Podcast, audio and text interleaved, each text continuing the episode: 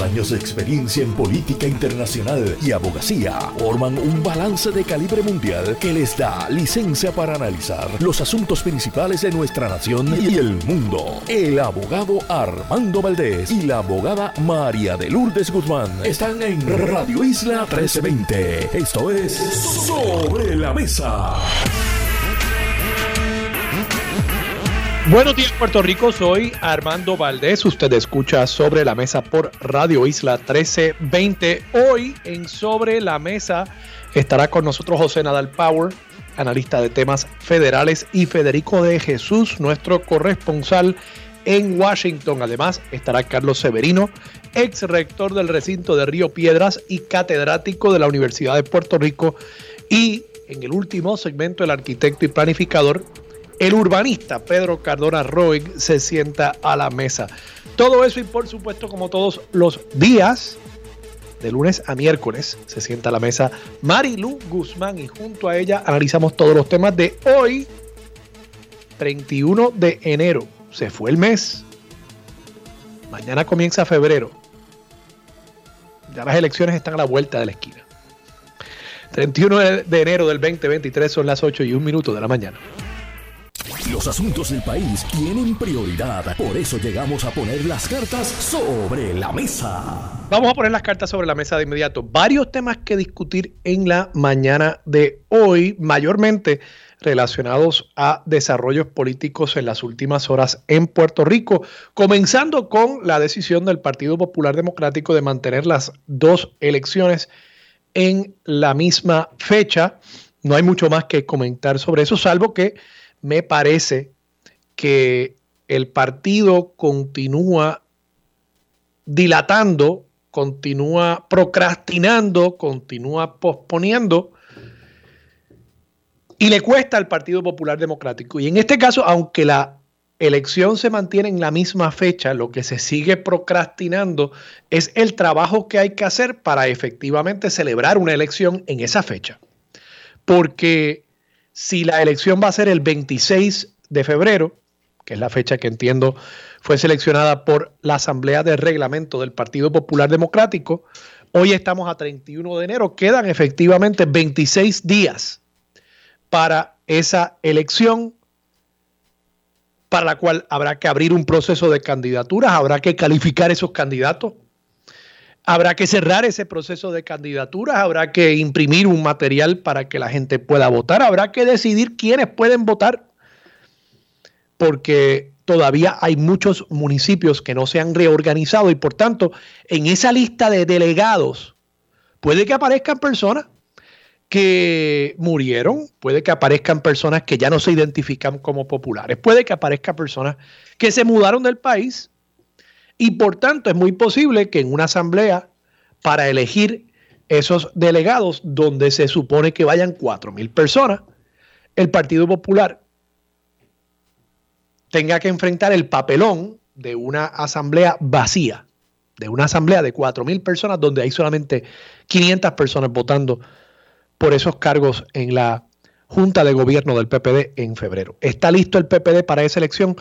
Yo creo que no, yo creo que hace bien en no posponer la fecha, porque seguir posponiendo, seguir cambiando las fechas habría dado pie también a una acusación de improvisación, eso es cierto.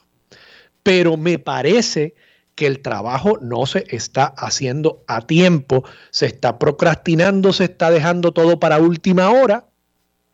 Y eso también tiene un costo, eso también tiene un impacto negativo para el Partido Popular Democrático y yo creo que en el caso de esta asamblea, para seleccionar los miembros de la Junta, se va a ver reflejado en una muy baja participación de los populares en esa asamblea. Puedo estar equivocado, pero veremos. Manteniéndonos del lado popular por un momento, me resultó interesante, y esto es para que ustedes vean que a veces cuando uno no tiene memoria histórica, y aquí esto es una crítica a mismo, a este que está aquí. Cuando uno no tiene memoria histórica, a veces uno puede dejarse impresionar por ciertas cosas que no deberían impresionarnos tanto, que no deberían sorprendernos tanto. Y es que el presidente del Partido Popular Democrático dijo también en el día de ayer, presumo que esto habrá sido como parte de la reunión de la Junta de Gobierno, dijo y cuestionó cómo el gobernador había recaudado un millón de dólares en una sola actividad.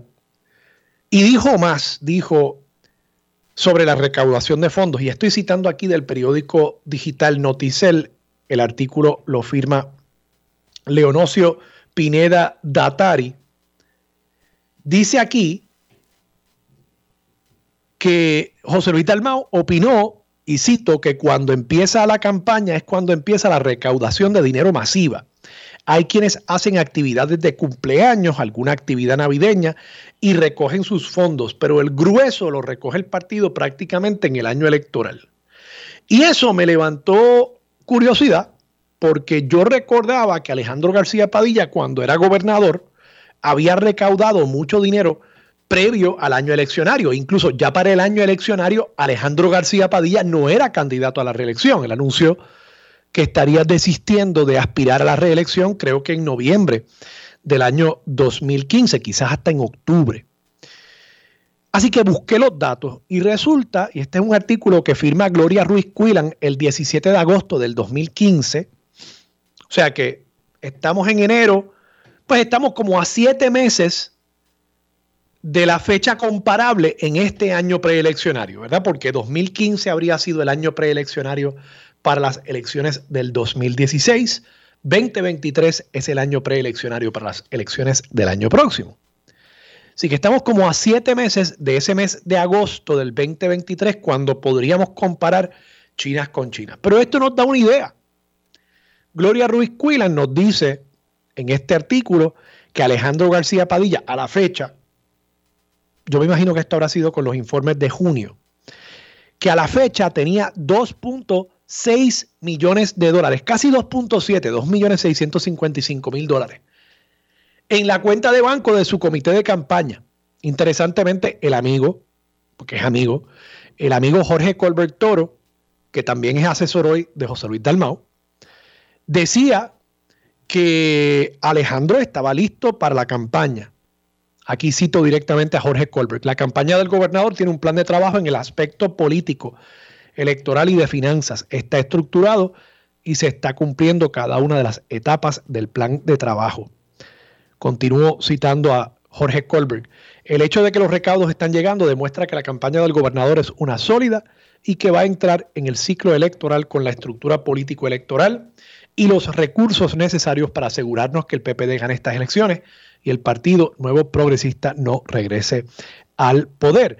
Interesantemente, Alejandro García Padilla no es solamente que tenía 2.6 millones ya en la cuenta de banco, es que además, y en esto creo que hasta superaba a Pedro Pierluisi, Alejandro García Padilla tenía 965 mil dólares en recaudos del Partido Popular Democrático.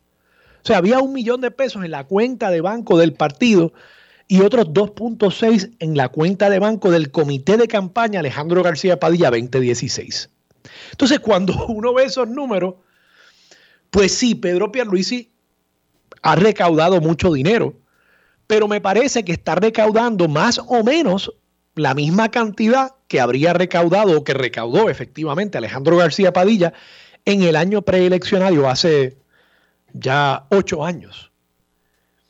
Y si bien no estamos en la misma fecha, de nuevo, el hecho de que Alejandro tuviera además un millón de pesos en la cuenta de banco del PPD, creo que lo coloca muy por adelante, muy por encima de incluso la figura de Pedro Pierluisi. Así que digo esto simplemente para señalar dos cosas. Primero, de nuevo, tenemos que tener cuidado siempre con no recordar nuestra propia historia, porque podemos fallar en el análisis y sorprendernos y decir, wow, Pedro Pierluisi es el mejor recaudando dinero. Bueno, pues mira, Alejandro García Padilla al menos le hacía competencia. Es más, creo que lo superaba en esa capacidad de recaudar dinero. En un momento de paso mucho más difícil económicamente para Puerto Rico. O sea, Alejandro García Padilla estaba a punto de declarar, o ya creo que había declarado en este momento, que la deuda de Puerto Rico era impagable. O sea que estábamos ante una situación económica muy distinta, muy difícil, y aún así podía recaudar esa cantidad de dinero. Así que eso debe poner en tela de juicio la capacidad de recaudación de Pedro Pierluisi, o no ponerlo en tela de juicio, sino ponerlo en contexto. Y visto de esa manera, pues fíjense ustedes que un gobernador, Alejandro García Padilla, que tenía todo ese dinero, aún así, al final del día decidió no aspirar. Así que eso todavía es una posibilidad para Pedro Pierluisi. Habrá que ver qué sucede en su momento con esa primaria en el PNP que ya a todas luces se está anunciando. Pero lo otro, y este es el último punto que quiero traer sobre el tema, esto también apunta a cómo José Luis Dalmao está intentando justificar su falta de trabajo, por lo menos en el elemento de recaudación de fondos, siendo el presidente del Partido Popular Democrático. Noten cómo dice, no, es que los recaudos vienen el año de las elecciones, el grueso de los recaudos deberían llegar en ese momento. Bueno, pues eso no es cierto.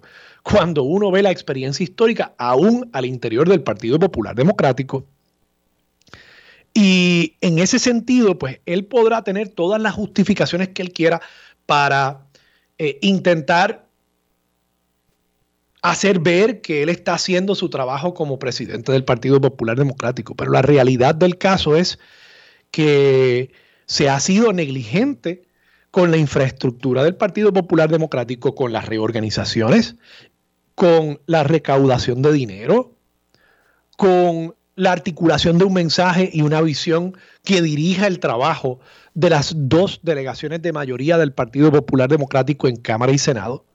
Y así por el estilo. En muchas cosas no se ha hecho el trabajo y se pueden buscar las justificaciones, pero la historia desmiente el que esas justificaciones tengan validez. Vamos a pasar a otros temas. En el Partido Popular Democrático, para mantenernos ahí por un instante, Juan Zaragoza mencionó, dijo ayer, que efectivamente va a aspirar a la candidatura a la gobernación. Creo que a la hora de este programa, ayer todavía no teníamos claro qué es lo que iba a estar anunciando Juan Zaragoza, pero finalmente dejó claro que va a aspirar a la gobernación, pero que el gran anuncio que tenía en el día de ayer era que iba en este momento a no aspirar a la presidencia del Partido Popular Democrático, sino que iba a, postularse para un puesto en la Junta de Gobierno por acumulación. Y yo, pues, tengo que decir, creo que Juan Zaragoza es una persona de mucho valor, con mucha capacidad, con probablemente de entre los candidatos del Partido Popular la hoja de servicio más extensa de cualquiera de los candidatos, porque es una persona que ha trabajado tanto en el sector público como en el sector privado. Es una persona con canas, y lo digo en el buen sentido de la palabra, con la experiencia que le da a una persona el tener canas, el tener eh, unos cuantos añitos más. Y es una experiencia, por lo general, yo creo que eh, de, valor para, para el país. Ha sido secretario de Hacienda, ha sido exitoso en el sector privado y ahora ha sido senador ya por, creo que este es su primer cuatrienio todavía. Lo es, de paso, es su primer cuatrienio. Pero en la política, la experiencia que uno pueda traer es solamente uno de los factores, uno de los elementos para definir el éxito. El otro factor es el timing, el momento. Y claro, yo creo que Juan Zaragoza está apostando a que este no es su momento para tirarse al charco y aspirar a la presidencia del Partido Popular Democrático. Pero estando tan cerca la primaria, porque ya para mayo, cuando se dé la elección por la presidencia, estaremos básicamente a un año de la primaria, yo no sé si el pueblo popular, si la base del Partido Popular, si los electores del Partido Popular van a aceptar el que un candidato haya dicho desde este momento, o sea, no es que de pronto surgió un reclamo del pueblo a que aspira a la gobernación, no, es que ya desde este momento, mirando hacia el futuro, dice, yo quiero aspirar a la gobernación, pero no quiero tener que aspirar a la presidencia del partido en este momento. Y no me queda claro si el elector popular va a estar dispuesto a perdonarle, por usar una palabra, no es que esto sea un pecado de paso, pero creo que van a pensar, si tuvo la oportunidad de tomar las riendas del partido ya, e incluso de posiblemente hasta evitar una primaria en año eleccionario, ¿por qué no lo hizo ya teniendo clara su aspiración? Y creo que es una pregunta válida. ¿Cómo la contestará la base del Partido Popular? Claro, eso también dependerá, y esta puede ser la apuesta de Juan Zaragoza, eso también dependerá de cómo haga el trabajo la persona que ocupe la presidencia a partir de mayo. Y si esa persona se escocota, pues quizás Juan Zaragoza esté haciendo la mejor apuesta de su vida. Y eventualmente, pues, le salga bien esta jugada. Porque en efecto, en ese momento puede que la gente, el Partido Popular, esté reclamando otra figura para llenar ese vacío que pueda haber dejado una persona que maneje equivocamente la dirección del Partido Popular. El tiempo dirá, es una apuesta arriesgada y en la política usualmente el esperar puede tener sus costos. Así que veremos, veremos qué sucede con Juan Zaragoza. Vamos a movernos por un momento al lado PNP. Y es que ayer hubo una actividad en la que coincidieron, interesantemente, el gobernador y la comisionada residente. Ayer se estaba anunciando el dragado de unos canales de tránsito marino en la bahía de San Juan. Eso es un proyecto en el que obviamente interviene el Ejecutivo a través de la Autoridad de Puertos, pero además interviene el gobierno federal y por consiguiente la comisionada residente estaba ahí para hacer alarde de que ella había conseguido los dineros para poder financiar estas obras que las va a estar realizando el cuerpo de ingenieros del ejército de Estados Unidos. Y en la actividad, por supuesto, y particularmente por el hecho de estar los dos ahí juntos en una misma actividad, en la actividad los periodistas, claro, le preguntaron a la comisionada residente y al gobernador sobre las expresiones que hiciera Jennifer González durante el fin de semana, donde básicamente dejó claro que ella va a estar aspirando a la gobernación, pero además hizo unos señalamientos que ahora han tratado de minimizar y decir que si eso era una expresión que se hace en el fragor de la campaña política desde la tribuna, pero que encierra unas denuncias muy serias contra el Ejecutivo. La comisionada residente dijo que había personas que la apoyaban a ella, que habían sido amenazadas con despido, y eso es discrimen político. Y eso le cuesta al gobierno. Cada vez que hay una demanda de discrimen político, el que paga es el pueblo de Puerto Rico a través de su gobierno, no es el funcionario que cometió el acto de discrimen. Entonces le preguntan al gobernador, de paso, la comisionada residente se reafirmó. Eso es lo primero que yo creo que es importante decir. La comisionada residente se reafirmó. Ella dijo, eso es lo que yo dije. O sea, no, no cayó no trató de eh, minimizar sus expresiones. El equipo del gobernador sí, pero la comisionada residente dijo, sí, eso es lo que yo dije y me reafirmo. Pedro Pierluisi, en cambio, y esto es un, esto es un modus operandi ya de él. Él dice, no hay que investigar nada porque no hay tal instrucción. Yo, yo, ustedes se fijarán, Pedro Pierluisi, cada vez que hay un señalamiento, él adjudica y yo creo que es muy lamentable, desafortunada, triste esa expresión que él hace, porque si yo fuese otra persona, yo podría pensar que él le está enviando a Domingo Emanueli mensajes a través de los medios de comunicación. No hay que investigar, adjudica el gobernador. Nada, porque no hay tal instrucción. Y claro, vamos, yo no creo que Pedro Pierluisi haya dado esa instrucción explícita y verbalmente. Yo no creo que Pedro Pierluisi sea así de negligente con su propia eh, libertad, digamos, de palabra.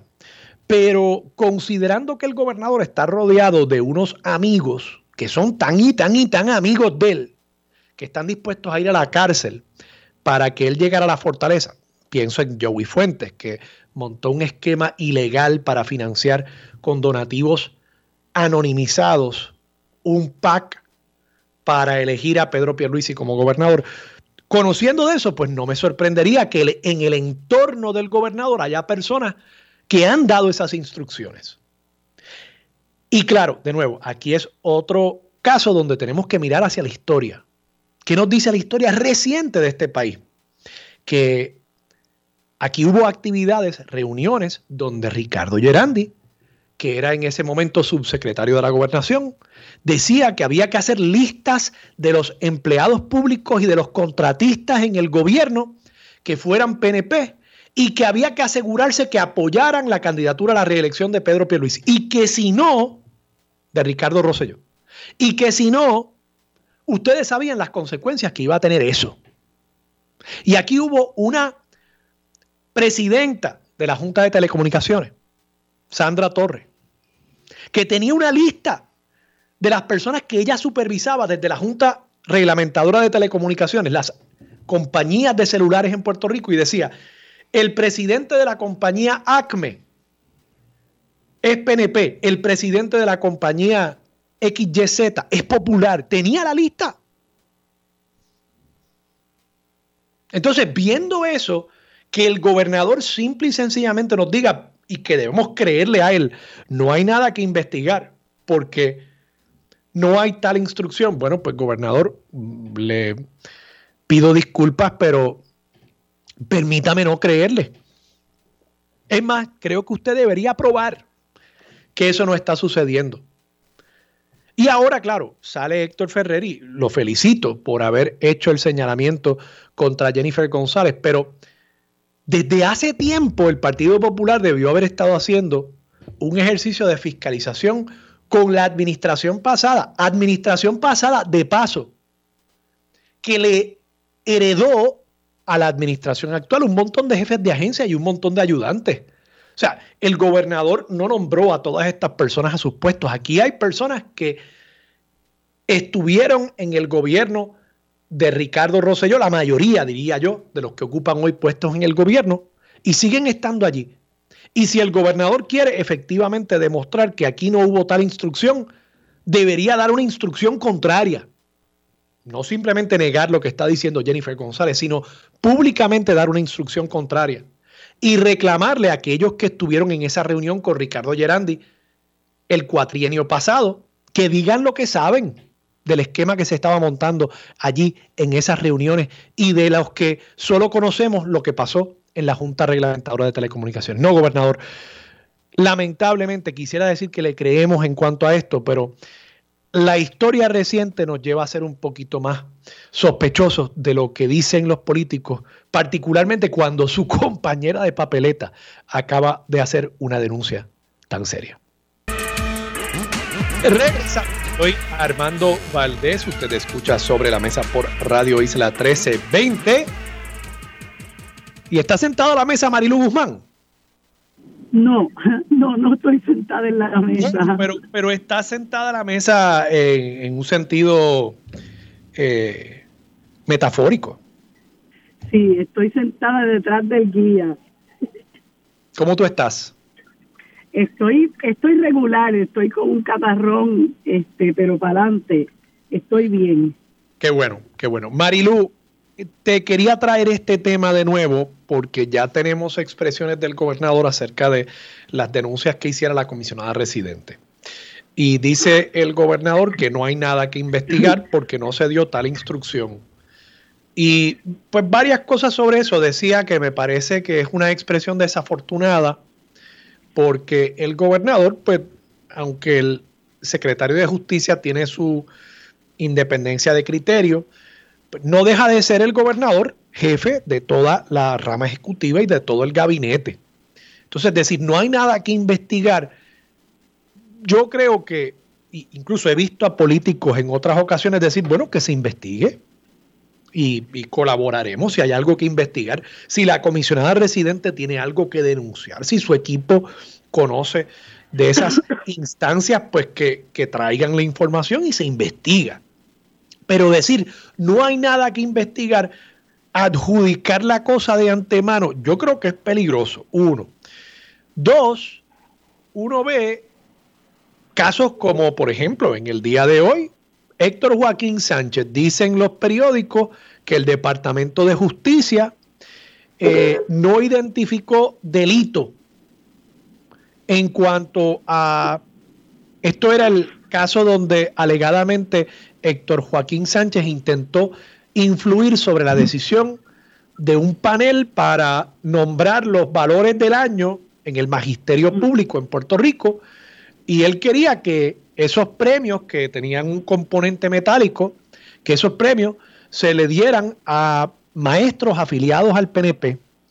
Y, y entonces uno ve que, que hay esas denuncias, que el Departamento de Justicia como que nunca encuentra eh, causa, incluso lo que dicen los artículos, y me gustaría ver el informe, lo que dicen los artículos es, justicia determinó que la intervención de Sánchez no constituyó un delito. O sea, hubo una intervención, pero no se cumplieron con los elementos del delito. Y entonces yo veo eso, yo veo al Departamento de Justicia llegar a esas conclusiones y, entonces veo al gobernador decir, no, no, no, aquí no hay que investigar nada. La comisionada residente dice, sí, me reafirmo en lo que dije. Pues creo que, creo que Pedro Pierluisi tiene un problema. Y, no se resuelve con esa línea que se ha convertido ya en, básicamente su mantra, que, no, que, aquí no se hizo nada mal y que debemos creerle eh, porque, porque él es así. Mira, yo, yo tengo que decirte que eh, Pedro Pierluisi es un individuo que precisamente por ese tipo de actitud y por muchas otras cosas de las que podríamos estar hablando por bastante tiempo, eh, la gente ya no le tiene credibilidad. Este Pierluisi es un lame dog a pesar de que él eh, insista que va para la reelección porque no le queda de otra. Pero Pierluisi, para mucha gente en el país, incluyendo gente al interior de su partido, Pierluisi es un lame dog. Eh, y esta actitud, él, una de las cosas que ha hecho, una de las cosas por las que lo, lo, la gente lo rechaza, es porque en este país se ha institucionalizado la corrupción, no solamente la corrupción, sino también la impunidad. Y entonces eso es una de las formas que tiene Pierluisi para evitar que se vea la magnitud de la podredumbre que hay en su partido, la magnitud de hasta qué punto eh, realmente aquí el gobierno es el partido y no otra cosa. Por eso te decía ayer cuando hablábamos de lo del, de lo del sistema de mérito, eh, que aquí la gente que se contrata tienen que ser de sangre azul añil y de lo contrario no vas.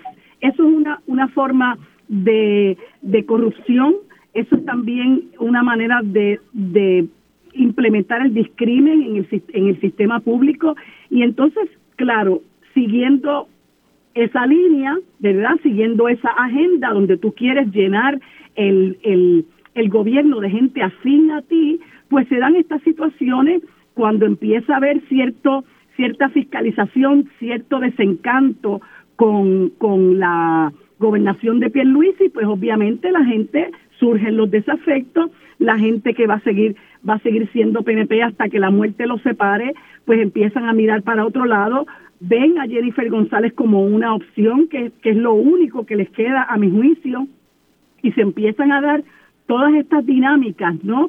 este, de los que de los pierluisistas, de los jennifernicistas, etcétera, y, y, ha llegado al punto en que ya Jennifer González manifiesta lo que ella está viendo, eh, manifiesta lo que son sus aspiraciones, ¿verdad? Este que ya no son ni por lo bajo, ¿verdad? Ya yo creo que esta pelea está casada. Este, y Pierluisi no le queda de otra que decir eh, eso que tú comentas, aquí no hay nada que investigar.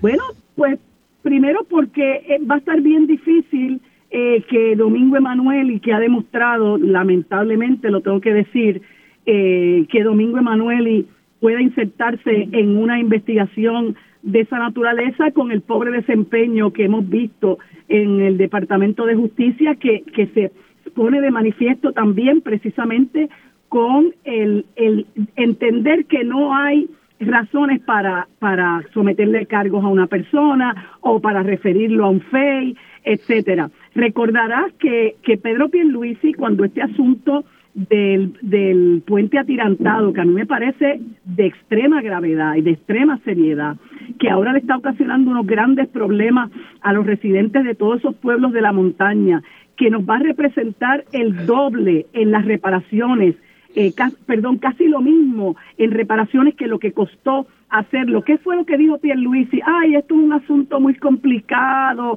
Lo mismo dijo el director de la, de la autoridad de carretera. Y se, y se, y se, y se salvan de, de insertarse en una investigación que va a sacar a flote la podredumbre que hay al interior de este, de este gobierno, de otros gobiernos y de ese partido. Cuando salió a relucir el asunto del Parque Borinquen en Santurce, que surgió eh, el hecho de que un cuñado de su cuñado era el que pretendía hacer un desarrollo en ese parque, que lo había vendido ilegalmente el Departamento de Transportación y Obras Públicas, ¿qué fue lo que dijo Pierluisi? Esto es una venta que no tiene marcha atrás, aquí no hay nada que investigar. Y mira, resultó que era una venta ilegal, el departamento no tiene titularidad sobre ese parque, y así por el estilo, tú ves cosas que él desdeña. Era, del municipio de San Juan, o sea, incluso era, era, de, era de un correligionario o de un municipio administrado por un correligionario suyo. Exacto, y aún así el propio Miguel Romero dijo, yo no tengo nada que ver aquí, yo no tengo nada que ver aquí, y resultó que el municipio era el titular del terreno. ¿Ve? Este, porque estas son cosas que salen a la luz pública con las que él no cuenta y que, y que lo toman por sorpresa. Eh, y entonces lo mejor es decir, eh, no, eh, aquí no hay nada que investigar.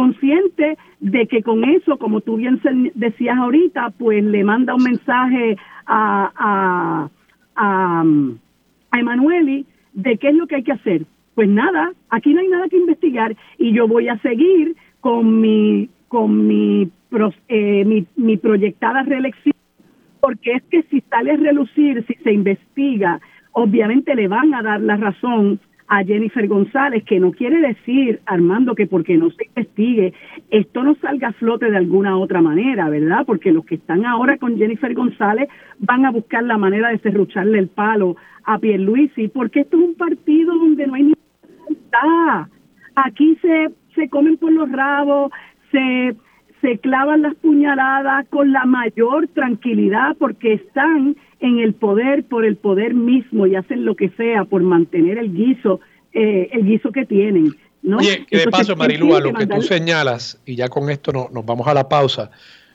a lo que tú señalas, me escribe un amigo, me dice, oye, pero espérate, Jennifer González es también tan responsable de esto como lo es el gobernador, si ella tiene conocimiento, si ella tiene información acerca de eso, pues que la revele.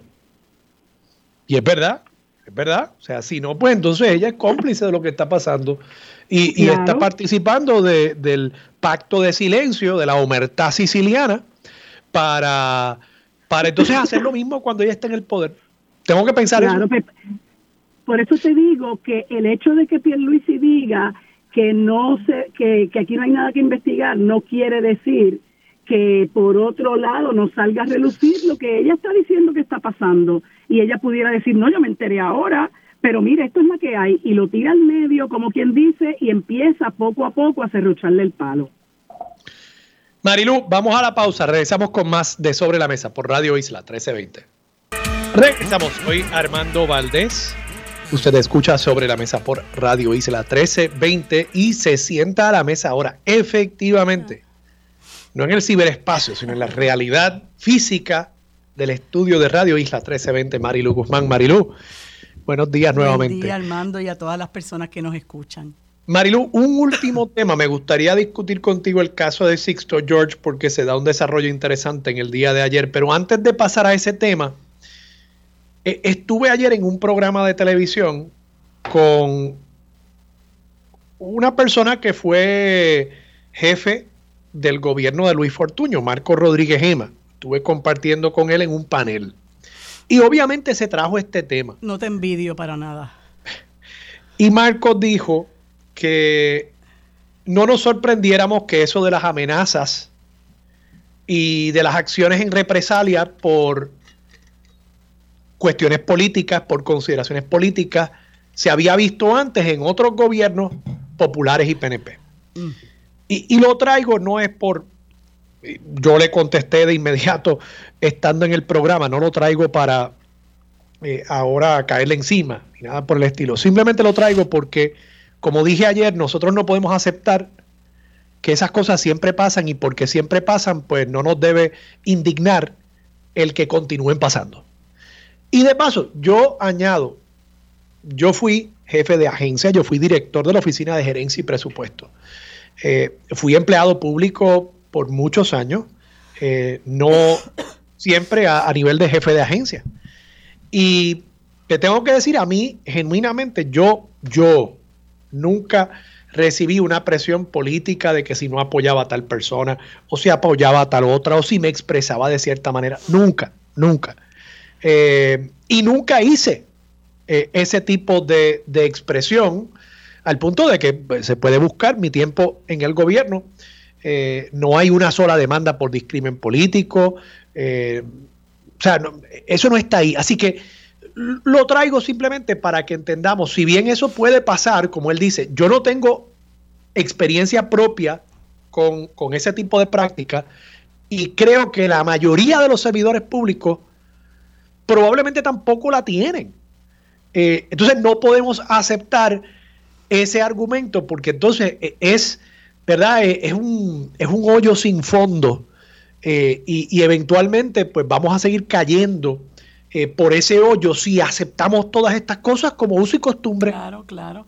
Ese es el problema, Armando, que esto se ha normalizado. Mira, eh, eso que te decía del asunto de contratar gente sencillamente porque están vinculadas al partido, mira hasta qué punto está entronizado, que cuando se discutía el nombramiento de la señora Vilmaris Rivera para la Procuraduría de la Mujer, eh, en un programa de televisión hicieron eh, llevaron unas legisladoras del Partido Popular y del PNP y creo que estaba también la licenciada, la, la, senadora Joan Rodríguez Bebe, porque ya no es licenciada, hay que aclararlo.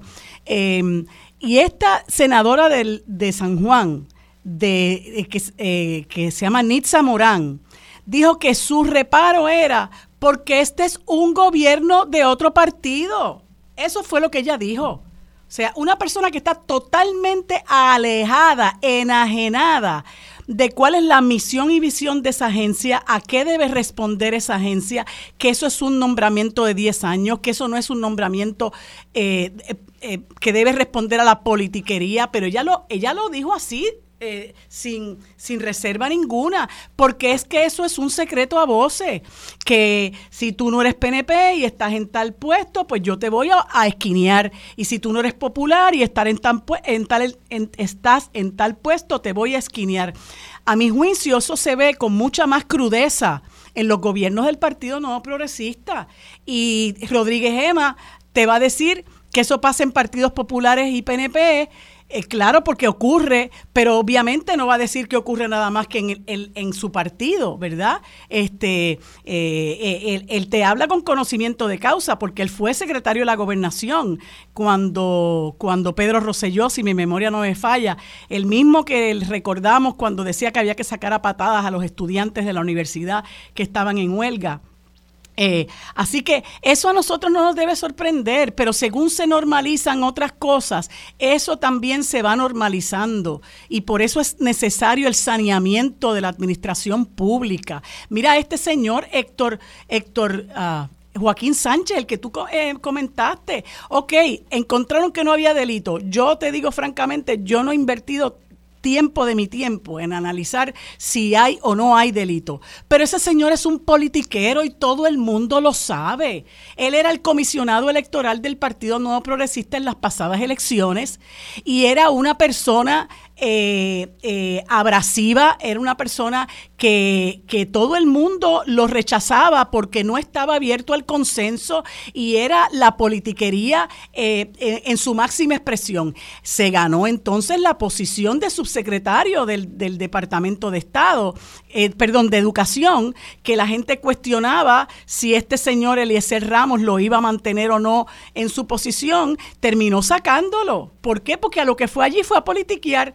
Entonces el periódico comenta que hay unos señalamientos que se hicieron a la secretaría que él estaba dirigiendo, unos señalamientos del gobierno federal que se hicieron a la secretaría que él estaba dirigiendo y lo pasan al Departamento de Transportación y Obras Públicas y en diciembre renunció. O sea, tú no sabes realmente si a este señor le dijeron, mira, te tienes que ir porque estás demasiado caliente, eres demasiado politiquero. Pues eso, él es, él es una muestra, él es una muestra de lo que cunde tristemente en la administración pública y por qué gente eh, eh, talentosa, gente capaz, gente lo que, lo que quiere es hacer su trabajo, dicen, conmigo no cuente conmigo no cuente porque yo en ese fanguero no me voy a meter, porque yo no quiero salir, ¿verdad? Este, eh, eh, mancillado o no quiero que, someterme a lo que se someten las personas que no quieren responder a los intereses del partido al interior de la administración pública, porque eso tiene que ser, Armando, mira, un salpa afuera increíble. Eh, y lo que está diciendo Jennifer González, pues lógicamente lo dice con conocimiento de causa y vamos a ver si como te dice tu amigo, lo, lo tira al medio, lo dice. ¿Verdad? Nos da la información porque es cierto, lo que ella está diciendo, eh, ahora ella, la bola está en su lado de la cancha, ahora le corresponde a ella hacer bueno lo que dijo, de lo contrario va a quedar como lo que como lo que para muchos de nosotros es, ¿verdad? Una persona que es politiquera, puramente politiquera, que es una persona oportunista, que es una persona demagoga y que, de nuevo, está en las posiciones que está por el poder mismo porque tú lo que tienes que buscar es su trayectoria de trabajo y son personas que lo que quieren es escalar posiciones para adquirir el diezmado poder que hay eh, en, la administración pública hoy mismo, pero poder al fin, ¿verdad? Se pueden hacer muchísimas cosas. Mira, mira todas las barbaridades que ha hecho Pierluisi en los dos años que lleva con el diezmado poder que tiene. Marilu, por último, y esto bien rapidito, ¿qué te parece a ti el que la fiscalía no vaya a sentar a Raúl y Maldonado? Pues mira, Ayer yo estaba escuchando eso y, escuchaba unas discusiones alrededor de eso. Yo no, no litigo en el Tribunal Federal, eh, no conozco, ¿verdad?, eh, cómo se manejan los casos ahí, pero por lo menos los fiscales en Puerto Rico, y yo no veo por qué los fiscales federales no van a hacer lo mismo, le toman una declaración jurada a todos y cada uno de los testigos que van a sentar a declarar, porque obviamente tú tienes que tener el testimonio de esa persona en blanco y negro, lo tienes que tener amarrado, ¿verdad? Que la persona no se te salga de ahí. Pero aun cuando hagas eso, si un testigo se te vira, por así decirlo, o empieza a decir lo que no es, este, te puede hacer mucho daño. Y este muchacho, eh, me perdonan la expresión, ¿verdad? Pero es que no encuentro cómo catalogarlo de otra manera. Esto es un muchacho muy bocón. Eh, ¿Cuál, muchacho? Eh, Raúl y Maldonado. Ah, Raúl. Y ese muchacho ha dicho un montón de cosas. En un momento dado anunció que voy a publicar esto, voy a publicar a otro. el, mundo se va a caer y el mundo nunca se cayó. O sea, es una persona muy bocona. Entonces tú le vas a dar la oportunidad a él de que diga lo que le dé la gana en la silla de los testigos, que se te salga de control. Presumo que eso es lo que, lo que la a lo que la fiscalía le teme, que se te salga de control. Y aun cuando tú tengas una declaración jurada de esa persona, un testigo se te puede salir de control y te daña el caso. Pero no es necesario, o sea, eh, la semana pasada Antonio Zagardía dijo que un elemento crítico para poder probar este delito de extorsión es que Sixto George tuviese el control del material con el cual pretendía ejecutar la amenaza, ¿verdad? El otro elemento de la extorsión, yo te amenazo con algo, yo tengo la habilidad de, de efectivamente hacer eh, eh, efectiva, valga la redundancia, esa amenaza. Si Rauli, que era el que tenía el material, no lo sientan a testificar, ¿no se debilita el caso de la fiscalía? pudiera, pudiera debilitarse, pero yo eh, discrepo de mi querido amigo Tony Zagardía. este, yo no creo que sea indispensable, no lo creo. Porque a mí me parece que con la información que proveyó, eh, proveía este señor, Sixto George, si este, si este individuo lo cree capaz de hacer eso con la información que le provee, pues para mí eso es suficiente lo que yo creo que está bastante flojito es el caso de la extorsión, ¿verdad? Creo que también hay un caso de intento de extorsión. No, no estoy, de verdad que no estoy muy al tanto. Este, pero, pero me parece que el caso de extorsión está bastante flojito. Pero no creo, no creo que haya sido indispensable y tengo la impresión de que la Fiscalía Federal sabe mucho más que eso. Vamos a la pausa. Regresamos con más de Sobre la Mesa por Radio Isla 1320.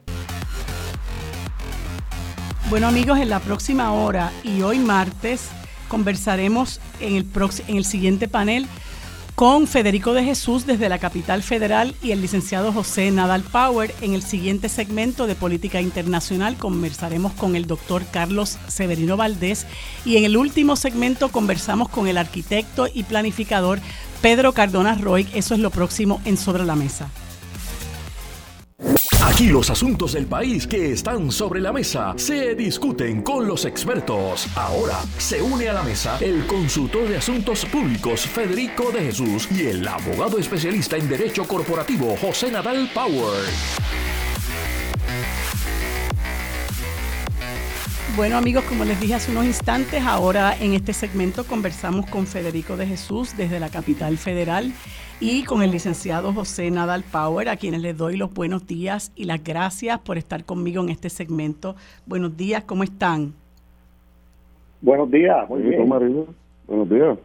Bueno, me alegro que estén conmigo. Sé que Federico estuvo enfermito, pero ya está, ya está bien y lo escucho, eh, lo escucho con mucho entusiasmo. Eh, bueno, de lucha. Ajá.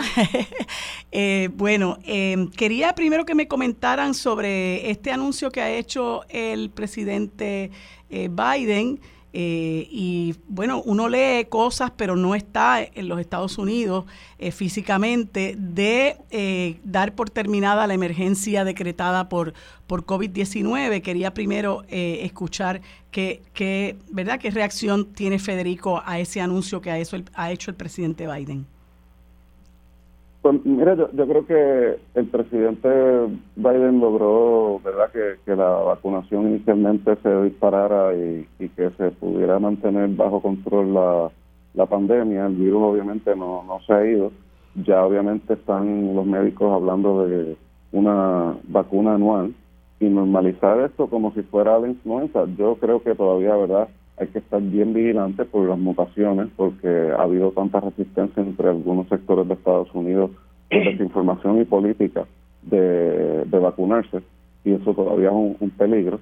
Pero creo que pues, hay, hay que regresar a, cierta normalidad eh, con vigilancia creo que hay una contradicción en términos de la política migratoria de Estados Unidos que está utilizando la pandemia para deportar venezolanos, cubanos y otros que se presentan legalmente para pedir asilo en la frontera, el famoso título 42, que los tribunales han obligado a Biden a, utilizar.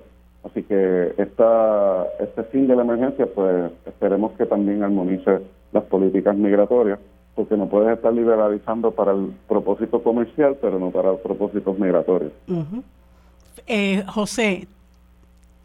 Pues mira, eh, me parece que es el desenlace natural ya, ¿no? De, toda eh, la crisis que, que, hubo eh, por motivo de la, de la pandemia.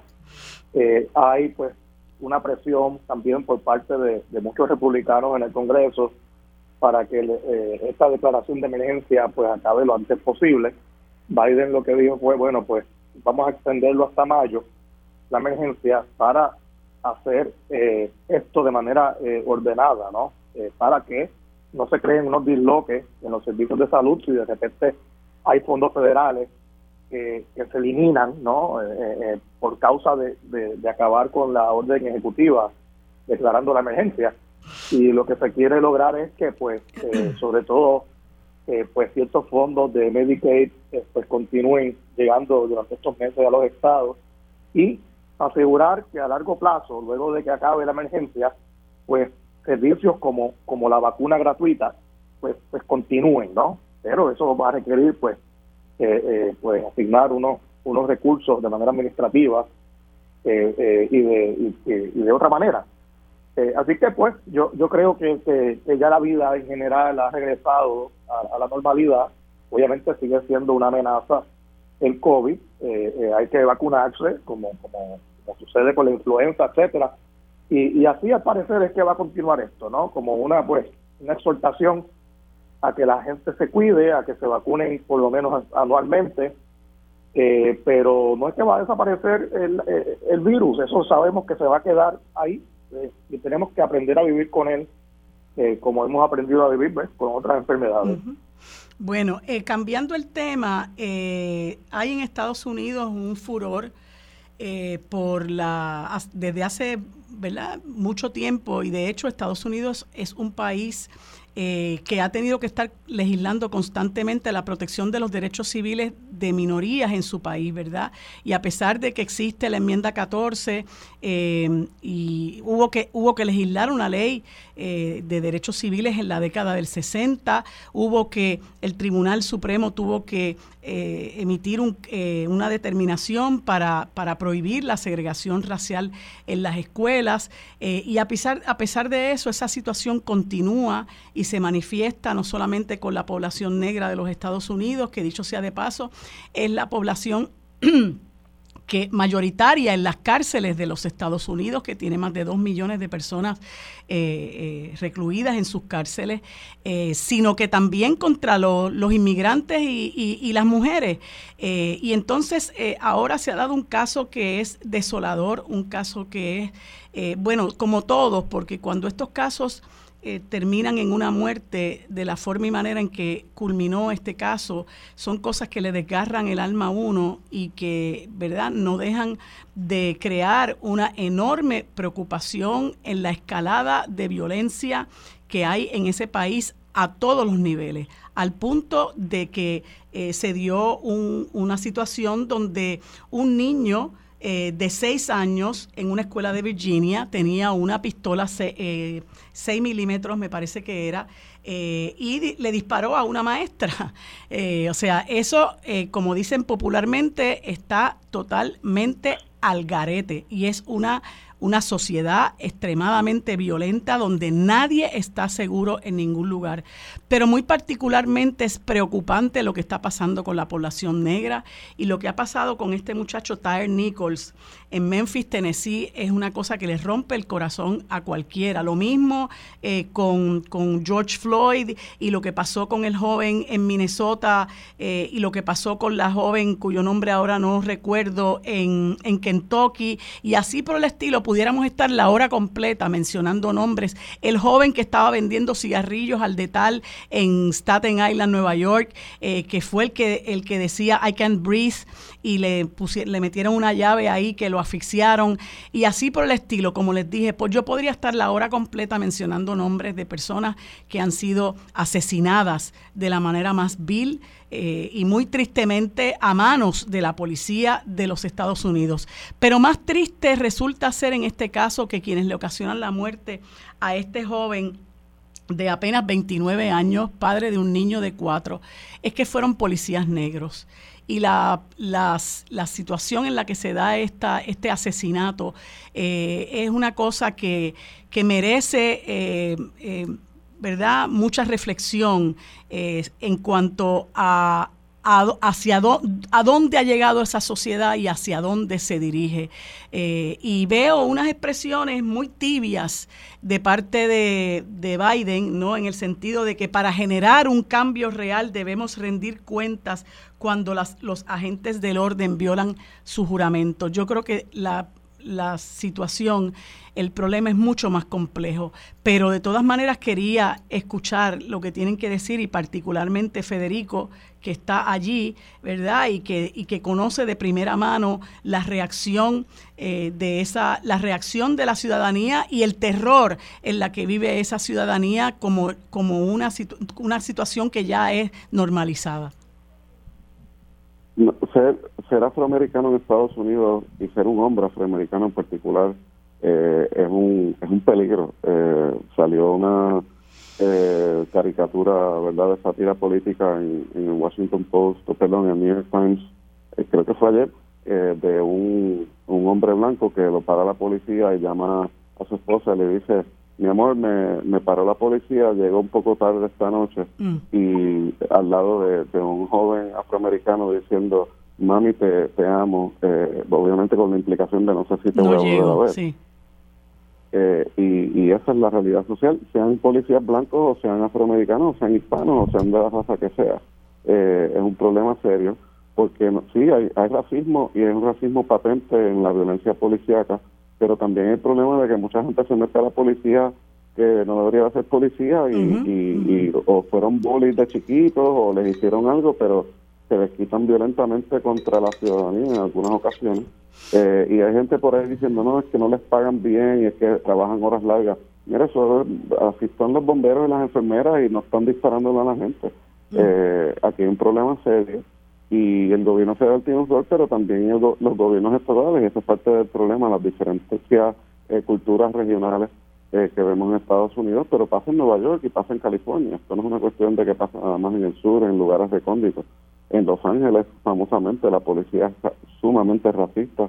El gobierno federal tuvo que intervenir. Eh, fue el aniversario del, de la matanza de Rodney King que fue el, joven afroamericano que fue tomado en video en 1991 de una que los policías salieron absueltos. y salió suelto la primera el primer juicio sí. Así que eso es un problema serio. Y en la epidemia de armas pues ya vemos verdad que en California hubo varios eh, varias localidades que, que, vieron masacres y, y también hay otra noticia desgarradora de que un candidato congresional republicano hispano en Nuevo México eh, fue arrestado por dispararle a hogares de lo que él pensaba que eran demócratas. O sea, así está la cosa en Estados Unidos. Sí, ¿no? Y, y, y añádele a eso, em, eh, Federico y José, añádanle a eso eh, la forma en que ha eh, resurgido este sentimiento antirracial con la proliferación y la manifestación eh, abierta de grupos eh, claramente eh, supremacistas blancos, ¿no? que al principio pues creíamos que era uno o dos, pero ya hemos visto, ¿verdad?, este, que, son cuatro, cinco, sabrá Dios cuántos, y los que puedan estar en el clandestinaje. así que ese sentimiento antirracial que se combina con esta brutalidad en términos de la violencia que manifiesta la policía. O sea, el, está el sentimiento antirracial, pero tampoco tienes protección de quienes se supone que te protejan de ese sentimiento antirracial.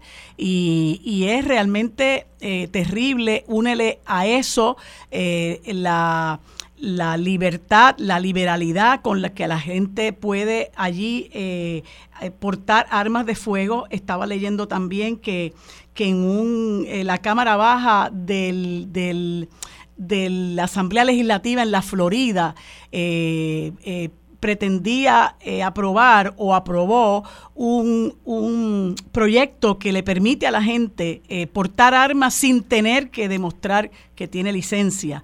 Este, y, y, y bueno, vemos esa, esa, esa ruta que lleva esa sociedad y es extremadamente preocupante, José.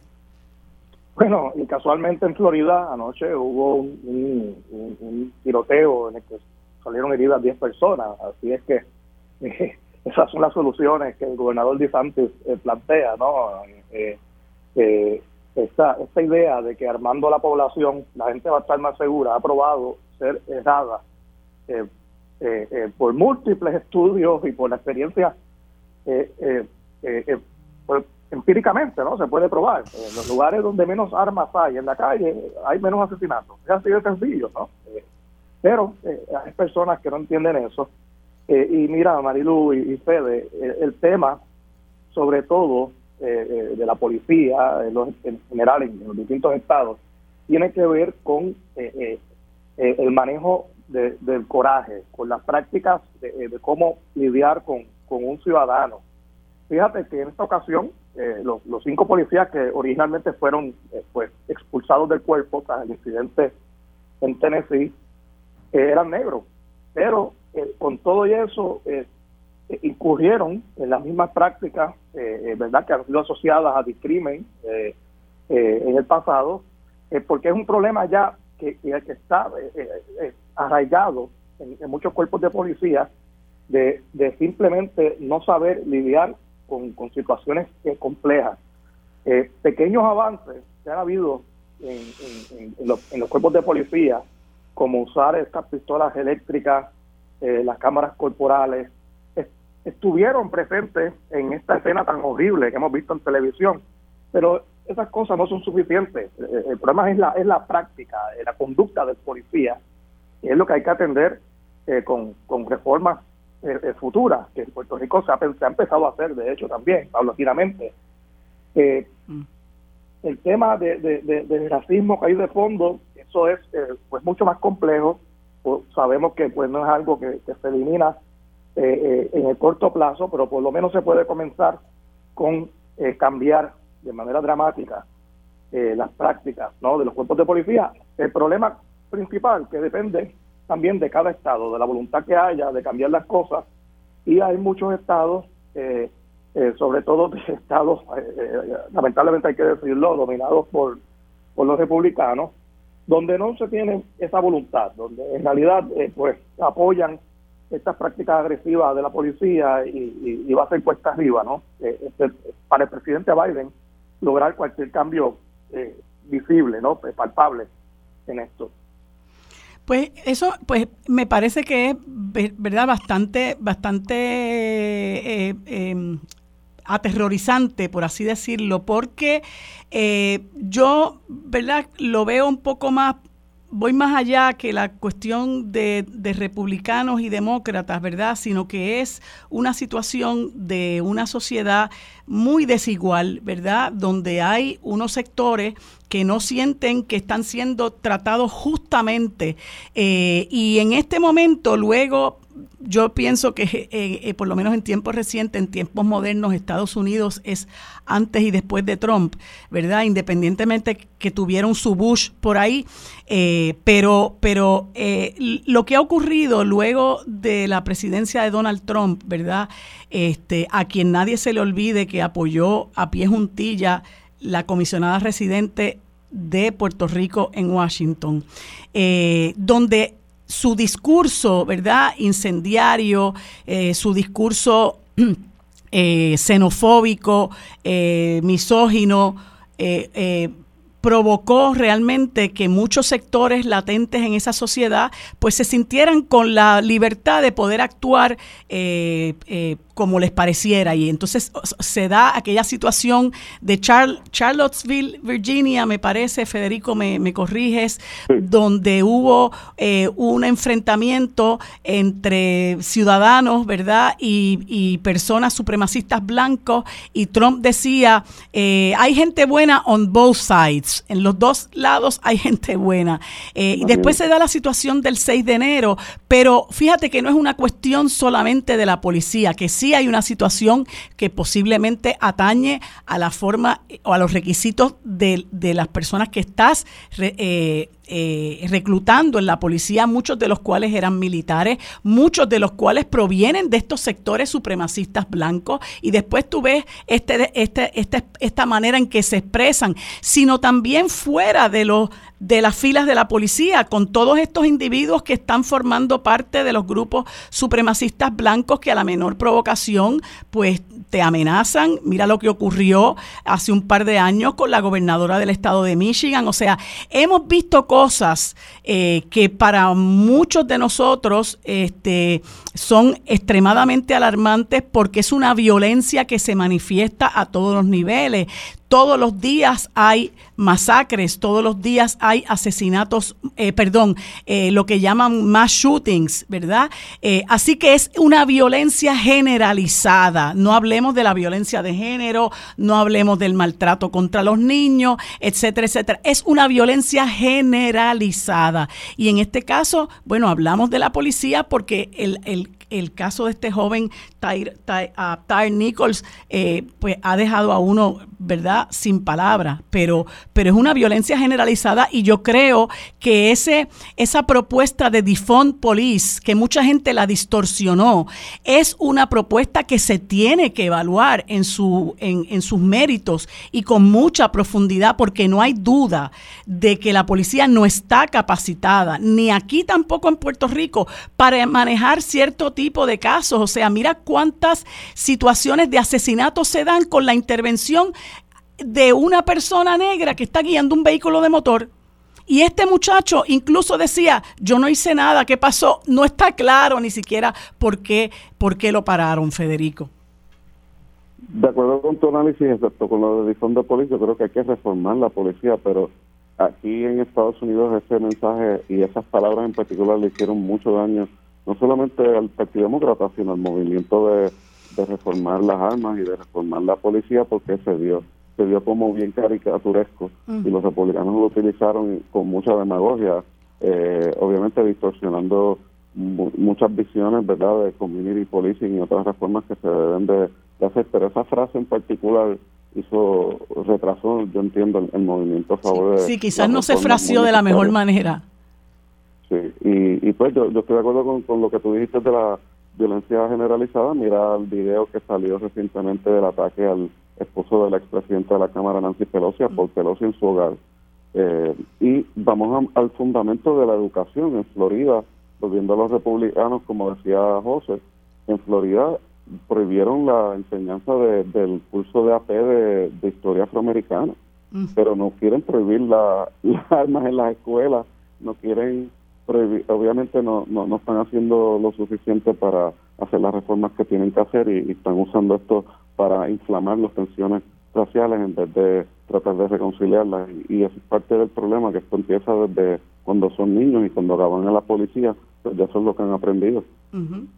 Y eso pues es preocupante. Yo, yo sé que en el caso republicano es, es, mucho más fuerte porque tenemos, tenemos a Ron DeSantis en la Florida y a Greg Abbott en, en Texas. Son dos, dos este, ejemplos que puedo dar eh, que, que si se sigue proliferando esa visión, eh, la cosa se va a poner bien difícil, José. Sin duda, sin duda. Es que eh, esto se, estado, se ha estado utilizando eh, eh, como balón político. Eh, lleva mucho tiempo ocurriendo. Esto es un tema que, pues, yo te diría que en los últimos 20, 30 años ocurría, pero tras la victoria original de Obama, todos estos sectores conservadores comenzaron a sentir que, el mundo como lo conocían se empezaba a, a, desmoronar, ¿no? y provocó una radicalización de, los republicanos y, muchos sectores de la sociedad, eh, sobre todo eh, pues blancos, eh, que estaban, que sentían, pues esto es totalmente irracional a mi juicio, pero sentían que estaban perdiendo el control, el poder en su país, ¿no? y, y, el resultado, lamentablemente, ha sido, pues, pues toda esta tendencia ahora de, noticias falsas, de, inflamar la opinión pública, eh, eh, con medias verdades y, y, no no se puede ni debatir, ¿no? Este, y las redes sociales también acentúan todo esto, Las redes sociales ya uno no puede mencionar nada porque eh, automáticamente pues pues es un debate de insultos lo que lo que surge con cualquier comentario que uno haga y, esto pues crea un problema.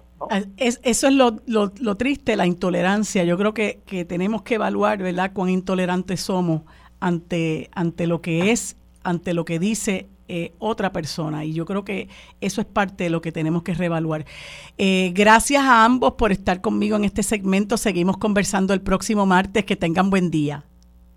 Para discutir los temas sobre la mesa que impactan a todos los sectores del país, se une a la mesa el destacado geógrafo y especialista en asuntos internacionales, el doctor Carlos Severino. Bueno amigos, en este segmento tan interesante de los martes converso con el querido amigo doctor Carlos Severino Valdés, a quien le doy los buenos días y las gracias por acompañarnos como siempre todos los martes. Carlos, saludos, ¿cómo te encuentras? Muy bien, gracias Marilu, encantado de saludarte de nuevo y estamos muy bien y espero que toda la audiencia también esté bien en lo que va de este nuevo año. Sí, pues mira Carlos, me sugieres aquí unos cuantos temas, eh, voy a continuar, voy a darle seguimiento a lo que estaba conversando con Federico de Jesús y José Nadal Power. Eh, según me comentas aquí, hay un récord de asesinatos en Estados Unidos a manos de la policía durante el 2022 y el 24% de las personas muertas a manos de la policía fueron afroamericanos. Y me gustaría, ¿verdad?, que abundara sobre ese tema que a mí me parece que es, es alarmante. Sí, lo es. Es sorprendente porque uno hubiese pensado que después de todo lo que sucedió aquel momento con la muerte trágica de George Floyd y todas las protestas que se dieron, pues el, el cuadro había habría cambiado, ¿no? Pero todo lo contrario, estas nuevas estadísticas que se dan a la luz pública por parte específicamente de la eh, entidad de nombre Mapping Police Violence, eh, pues ponen al descubierto que el año pasado fue un año extremadamente violento en, el país eh, que va creciendo, posiblemente el año de más violencia en general y a manos y particularmente a manos de la, de la policía y, que todavía pues poco se ha hecho realmente con relación a este problema y en específico tampoco se ha hecho mucho con relación a los asesinatos eh, de la población afroamericana que es eh, prácticamente una cuarta parte de todas las personas que mueren en, a manos de la policía. Creo que en total hubo 1.176 personas fallecidas a manos de incidentes, de distintos tipos de incidentes a manos de, la mm. policía. Eso pues nunca se había visto, se había, ya en años anteriores se había llegado a la cifra de mil, pero consistentemente lo que preocupa es la tendencia al aumento que parece ser según establecen eh, eh, esta, esta entidad con sus estadísticas eh, recientemente publicado. Sí, y, y, creo que es un dato importante que debemos conocer, es un dato que me provee un compañero por las redes. Me dice que en el caso de Tennessee, de esta, la muerte desafortunada de este joven de 27 años, Tyre Nichols, los, eh, los policías que, que actuaron, que asesinaron a este joven, eh, pertenecientes al cuerpo policíaco de Memphis, Tennessee, pertenecían a una, eh, a una em, unidad recientemente creada por el alcalde para eh, combatir la, la, el índice de, de, crímenes violentos en esa, en esa ciudad y se llamaban Street Crimes Operation to Restore Peace in Our Neighborhoods, por las siglas Scorpion. Y esa esa eh, que, debía enfocarse en homicidios, robos, asaltos y otros crímenes eh, en, esa ciudad. Y esa, esa mm, unidad eh, fue desmantelada. Es realmente trágico porque, como le comentaba yo a los, a los compañeros Nadal y Federico de Jesús, pues es una violencia que no se limita a los cuerpos policíacos a lo largo y ancho de todo ese país, sino que es una violencia ya generalizada que se manifiesta en muchos lugares por muchas personas que no pertenecen a la policía y que es un asunto que realmente merece un análisis muy serio eh, de lo que está pasando eh, en ese país. De acuerdo y como si fuera poco, eh, a propósito de lo que tú acabas de mencionar y, de ese dato que te proporciona, eh, eh, pues se puede añadir que de los datos combinados de, Mapping Police Violence, pues se, sale también otro dato que el 98 y tanto por ciento de todos los asesinatos de la policía en circunstancias como la que estamos describiendo, eh, han permanecido históricamente impunes. O sea, que hay una impunidad total, eh, una falta de asumir responsabilidad eh, más allá de que ocurra, es que cuando ocurre pues tampoco se hace eh, tampoco se hace justicia. sí. casi 99% de los casos se hará de vez en cuando algún tipo de simulacro público para condenar a algunos policías, pero en la mayor parte de los actos los policías permanecen sin ningún tipo de reprimenda y hay va a un problema mayor. O sea, eso, eso, eso eh, nos sugiere ciertamente que sociológicamente y que antropológicamente existe un problema de marca mayor a la sociedad estadounidense que no se quiere enfrentar de manera seria. Así es, así es. Eh, bueno, ahora eh, quiero comentar contigo un, tema que me propones donde eh, me, indicas que América Latina le dice no al canciller alemán a suministrar armas para Ucrania. Ya habíamos hablado de la renuncia del, de la ministra de Defensa, ¿verdad? Precisamente por ese mismo tema, pero ahora quisiera que me abundara ¿Por qué dices que América Latina le dice no al canciller alemán a suministrar armas para Ucrania? El canciller alemán eh, Olaf Scholz eh, acaba de hacer una visita eh, que no se había promovido, eh, una visita a Sudamérica, a Brasil, en la cual pues está, Brasil, Argentina y Chile, exactamente en ese orden. Mm. Y este, en ese viaje, pues obviamente el país está buscando cómo rehacer las relaciones con esos países que son países históricamente muy importantes para Europa, pero específicamente para Alemania, en el suministro, en las exportaciones de algunos elementos clave. Eh, ahora que los mercados se han un poco dislocados, particularmente los energéticos, pues eh, se dice que la, las exportaciones de Brasil, por ejemplo, a, Alemania se han reducido 50%. Brasil es un gigante de las exportaciones, así que el canciller viene a buscar la manera de cómo recrear las relaciones después que se afectaron mucho.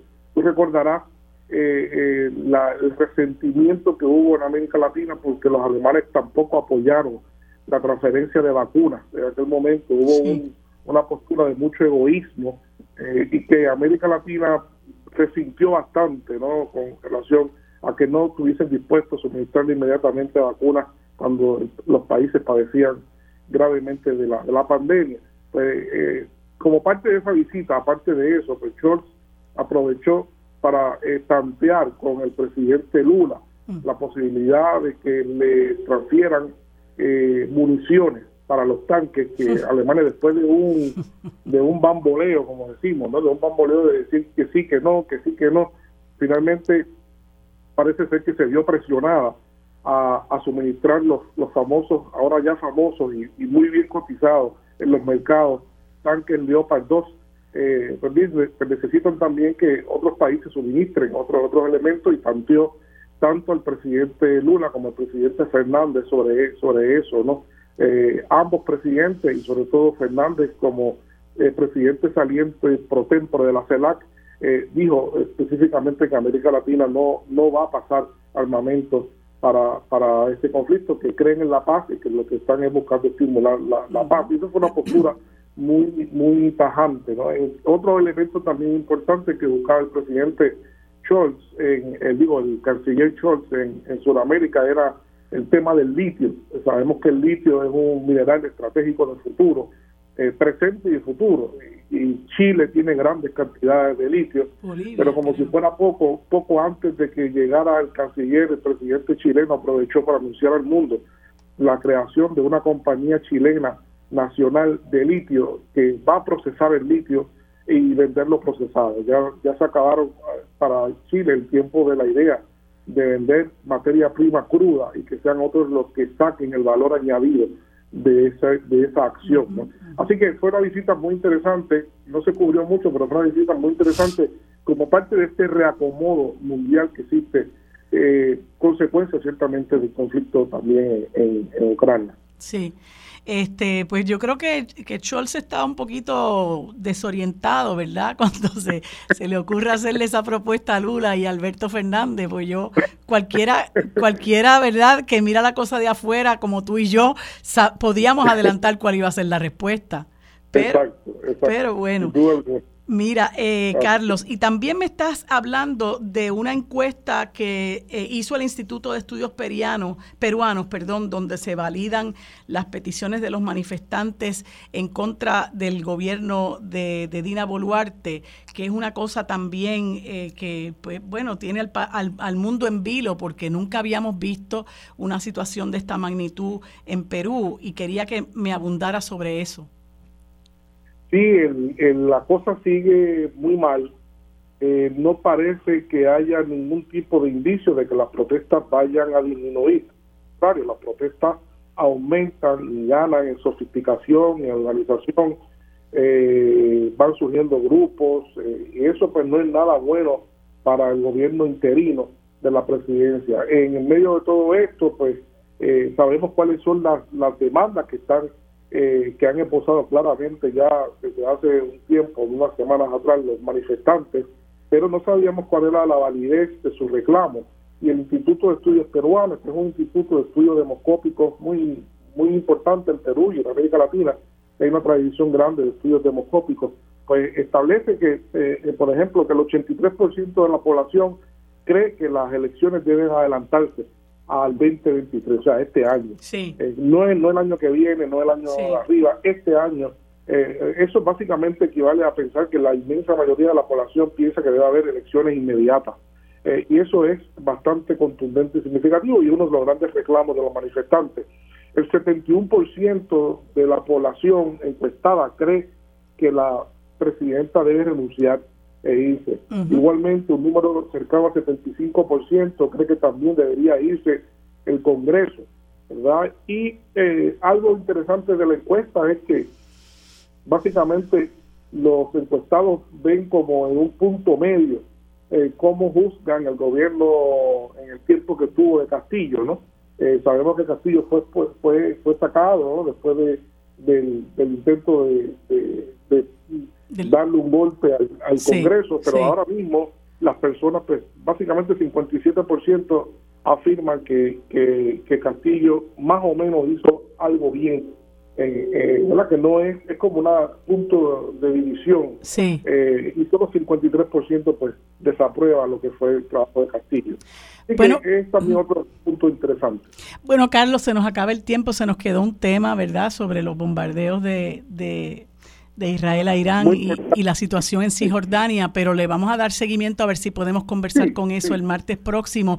Gracias, Carlos, como siempre, por estar conmigo en este segmento tan interesante. Que tengas buen día.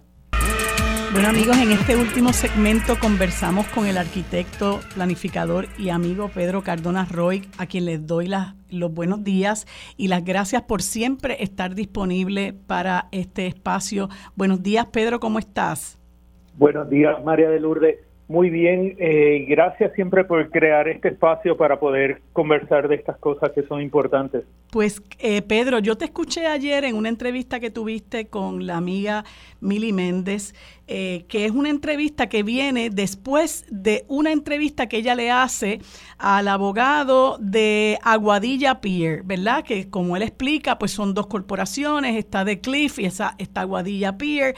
Y entonces él estaba comentando sobre los hechos más recientes en cuanto a las manifestaciones eh, de protesta sobre eh, estas construcciones y sobre los aspectos legales también. Y mm, uno, me preocupa enormemente que ya eh, el, apoyo eh, que, está teniendo el reclamo que se hace de protección a nuestros recursos naturales tenga como respuesta eh, la utilización de matones, ¿no? Y la, y la, y la y el poner en peligro la vida misma de la gente. Yo creo que eso es algo extremadamente eh, eh, peligroso que nosotros debemos denunciar, porque este señor Román lo que está contratando son matones y, y, hay que decirlo así y hay que denunciarlo así. Por otro lado, este me preocupó de las expresiones que hizo el abogado, las que tú también abordaste, eh, que, que, bueno, ellos reconocen que los, los, las estructuras que enclavan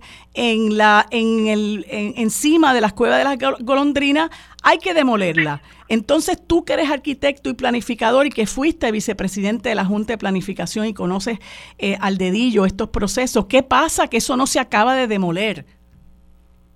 Mira, Marilu, eh, yo creo que tú has tocado los puntos fundamentales en esta controversia eh, y, no, no por darme coda, pero también es importante, yo fui presidente del Colegio de Arquitectos y yo también conozco muy bien lo que es esa profesión regulada y lo que se puede hacer y lo que se tiene que hacer en este caso.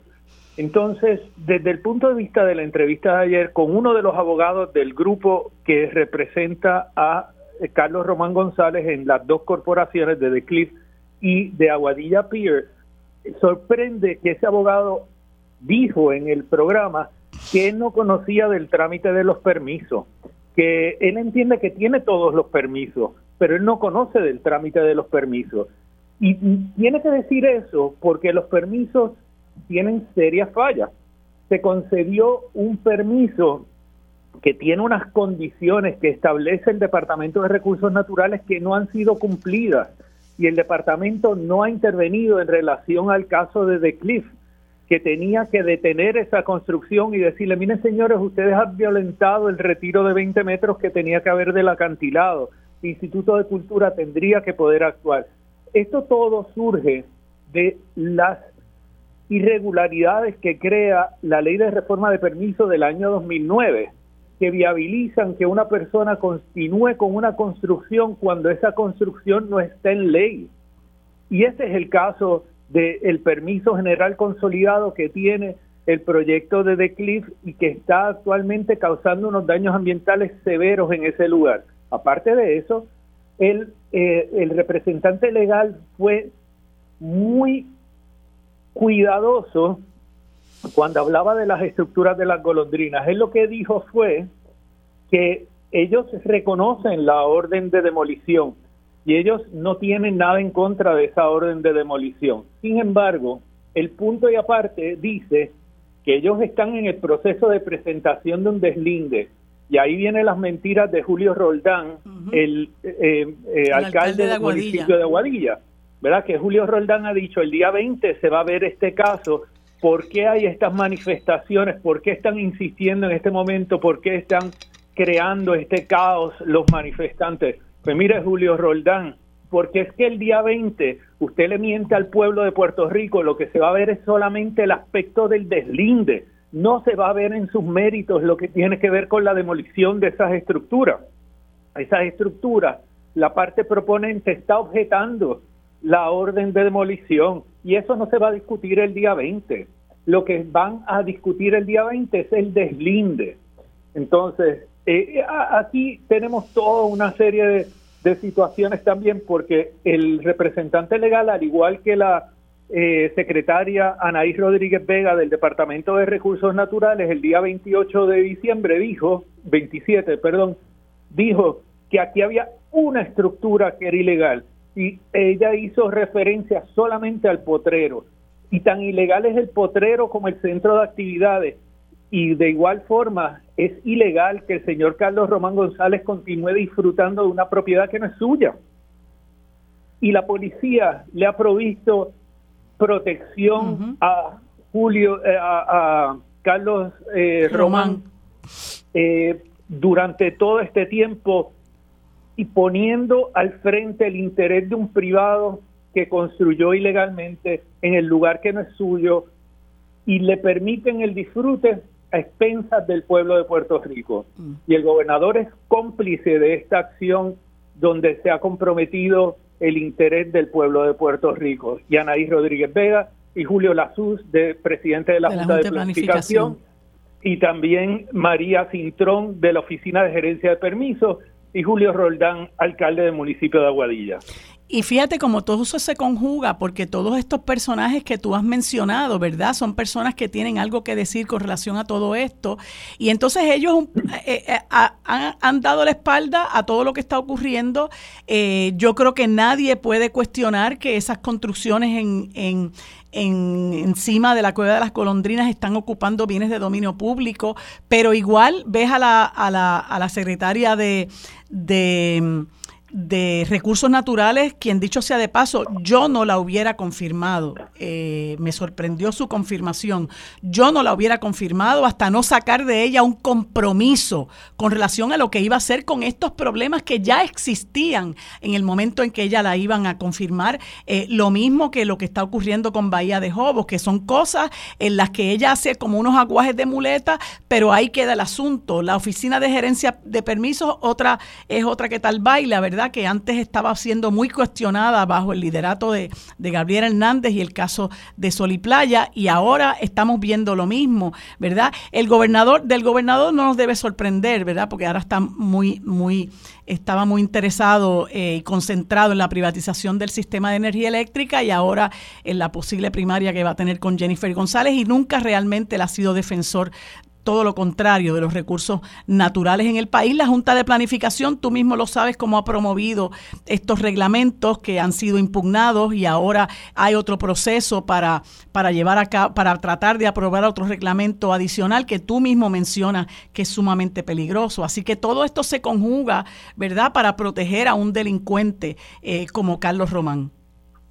Mira, Marilu, y también súper importante, ¿cómo es posible que el gobernador de Puerto Rico, que su postura en relación al ambiente es la que tú describes, pero ha sido un canalla poniendo a todos un grupo de ciudadanos en una posición vulnerable ante unos matones, como tú bien describiste, a sueldo, que están bajo contrato con Carlos Román González. ¿Cómo es posible que un gobernador de un país no defienda a la ciudadanía y ponga a niños y a adultos mayores en una posición de vulnerabilidad como pasó el domingo pasado? ¿Cómo es posible que esa persona saque la cara y ahora vaya a poner la primera piedra en el caño Martín Peña? Es una vergüenza lo que ha sucedido aquí. Es una vergüenza que esta persona no se haya expresado en relación a estos actos que son censurables.